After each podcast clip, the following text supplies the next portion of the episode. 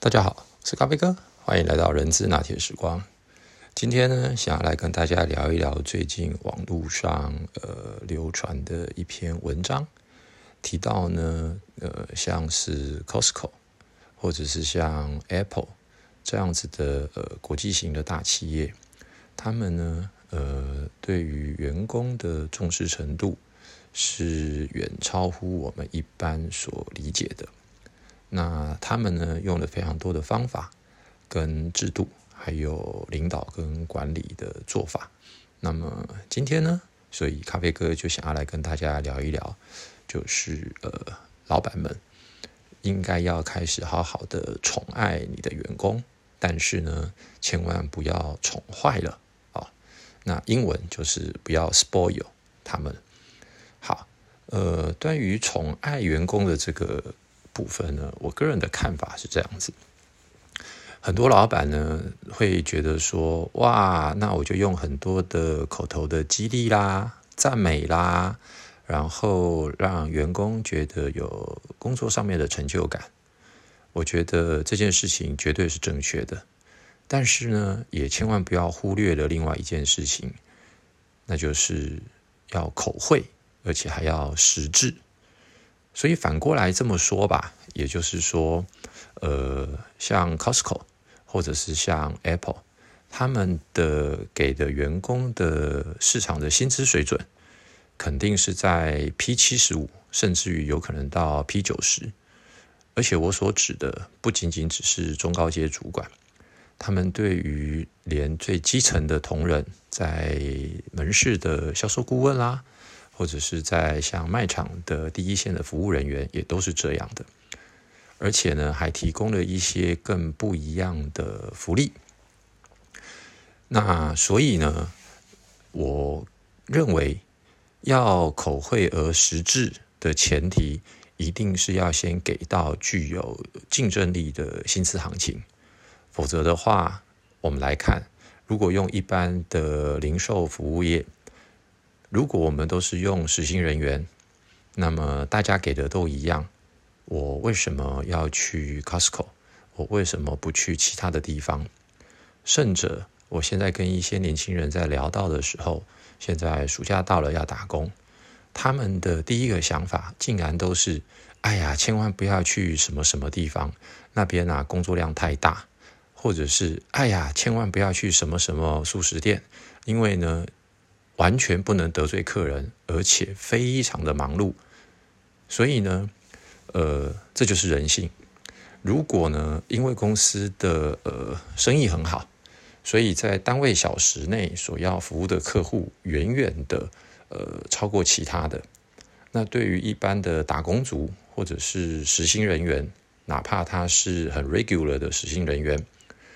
大家一定也都会去想，我同样一个小时就拿你那么的五块美金或者是十块美金，可是呢，我的工作量特别大，我为什么要来？第一点，第二点，咖啡哥以前服务过的某家外商，他们针对于实薪人员，竟然也提供了所谓的奖金办法。也就是当我们的销售的利润啦等等，客户服务的这个 service level 到达一定的评分以上的时候，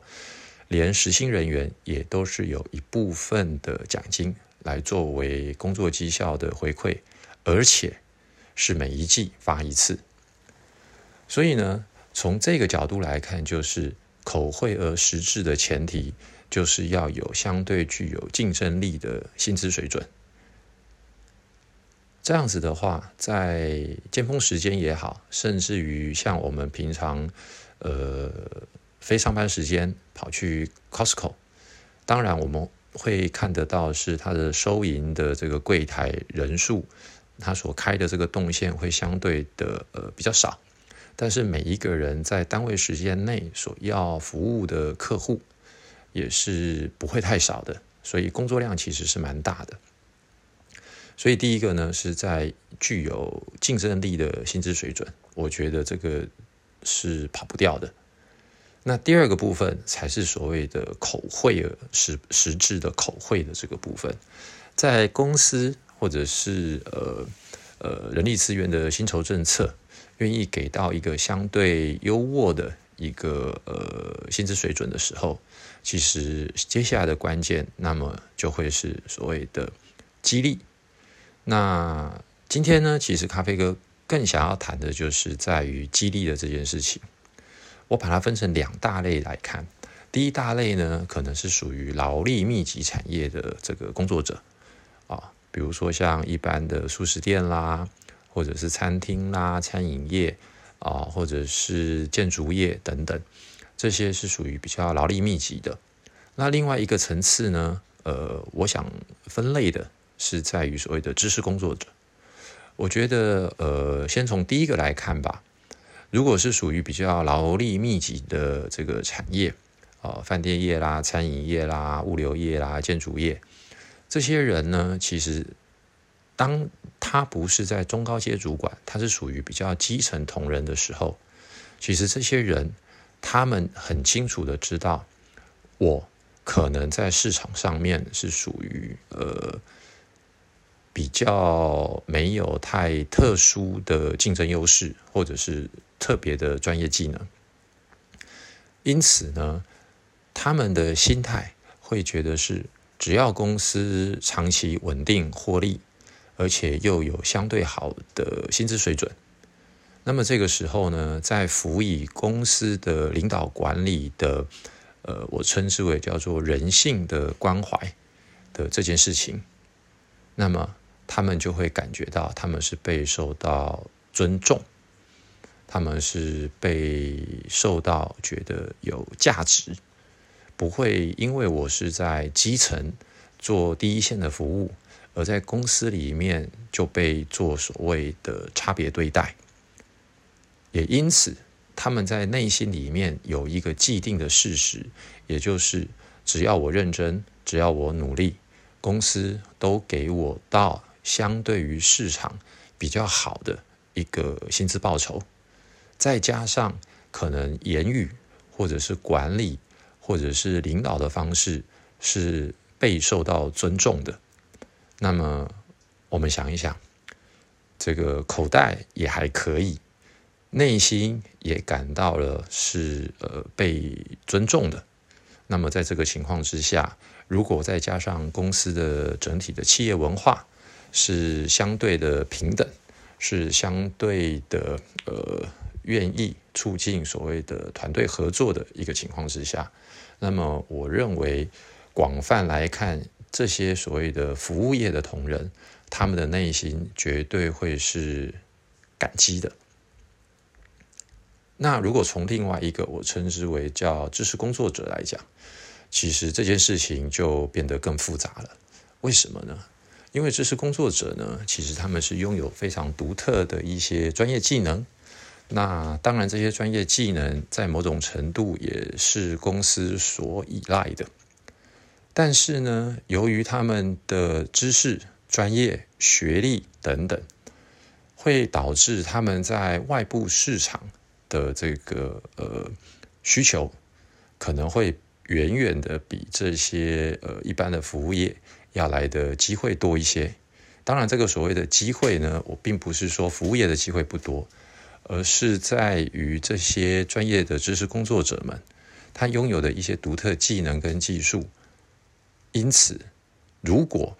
外部有更好的机会的时候，他是很容易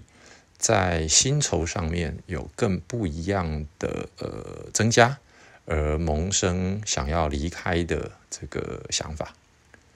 所以呢，对于这些所谓的知识工作者来讲，我认为最重要的是在于让他们感受到被需要的强烈的这个感觉。而这就是我今天的主题，所谓的要开始宠爱的员工的这个道理。其实每一个人，我觉得，如果我们再把它综合来看，不管是服务业或者是一般的知识工作者，不管哪一类的呃工作者，其实我们人都是觉得我是要被尊重的，而且我有被人需要的这一种满足感，也因此。我们试着回想一下，当我们有一些任务开始，不管是因为时间的压力，成本预算的不不足，或者是呃中间出了一些需要调整的过程当中，我们在跟这些伙伴们沟通以及谈论这些事情，要如何能够加速，要如何能够呃降低成本的过程，我们是用一个什么样子的立场跟态度？如果我们是用比较权威式的，或者是命令式的。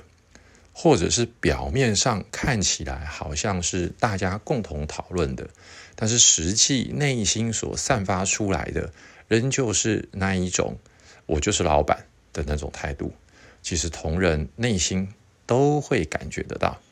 但是如果今天我们反过来是用让他觉得他有被需要，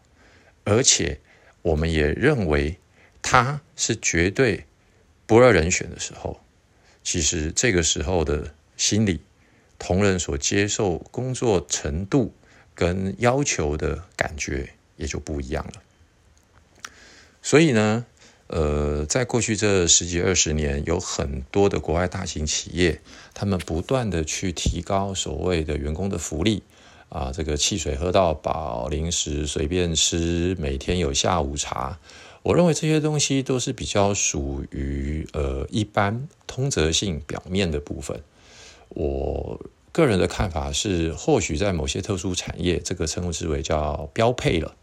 但是我觉得更重要、更深层的是在于，当这些企业要推行这些福利背后的一些思考点，我觉得它的目的就是宠爱员工。那如果我们还是回到所谓的知识工作者来讲，我觉得知识工作者有一个很大的特色，就是因为他拥有某些独特的专业技能跟知识，所以呢，他对于一些意见，他对于一些做法，是不是能够畅所欲言？那有一个空间，或者是有一个自己很大的框架里面能够发挥的环境跟舞台。我觉得这个也是非常重要的一件事。当然，这些人因为够聪明，但是相对的，应该也是够理智。所以，即使提出来的不被接受，但是最起码他能够有一些展现，或者是能够有一些发表自己看法的空间跟时间的时候，其实在这个过程当中，他自己也能够慢慢的去感受到，其实他是被尊重的。所以呢，总和来讲，我认为，呃，在相应的呃福利的这件事情来讲，应该要去思考的是，我们宠爱员工的这个做法，除了看得到、吃得到、摸得到之外，我觉得更重要的就是在心灵上面，是不是能够被尊重，以及在遇到问题或者是出差错的时候。我们是用一个什么样子的呃语言跟心态来跟大家共同面对，而这样子的过程，我认为他就是在宠爱员工，因为没有人愿意把事情做不好，每个人在遇到事情做不好的第一时间，肯定都是用着一个相对抗拒或者是推卸责任，呃，或者会先把问题。找到是别人的身上的这个过程，可是当我们反过来来大家一起思考，来一起共同努力解决，甚至于让他觉得我们如何能够一起的来共同的看到下一次不要再犯这些错误的过程，其实员工的内心他们是能够接受到的。那至于我所谓的不要宠坏。哦，不要去 spoil 这些同仁的原因，就是其实呃，有些时候我们还是必须要当一下坏人，当然是这个呃结果的严重程度，但是呢，所谓的呃严明的纪律，所谓的赏罚分明的这件事情，如果印证在知识工作者身上，我想那是相对简单的。原因是因为这些东西是一翻两瞪眼的，程式没写好，bug 太多，或者是呃某些财务数字就是出错了。当我们用道理来跟他们做沟通的时候，其实哪怕是嘴上、口头上，他们没有立刻的去接受，但是内心他们一定知道那是没有做好的。只是同样的，当我们在面对这些需要，不管是稍微严厉的指责，或者是比较严肃的在打考鸡的过程当中，我们的口吻跟心态还是一样，目的不是为了呃当警察在抓小偷，我们的心态如果还是一样，用让他了解这是不对的，这是不适合的，这是不正确的。甚至于是与公司的价值观、与公司所要求的行为准则是不一致的时候，我们还是必须要呃很认真的让他们能够了解，否则的话，其他的同事就会有样学样，到后来可能就真的宠坏了，而让整个的团队的精神跟所谓的呃文化就慢慢慢慢的被侵蚀了。好，今天呢就简单跟大家分享到这边喽，谢谢大家，拜拜。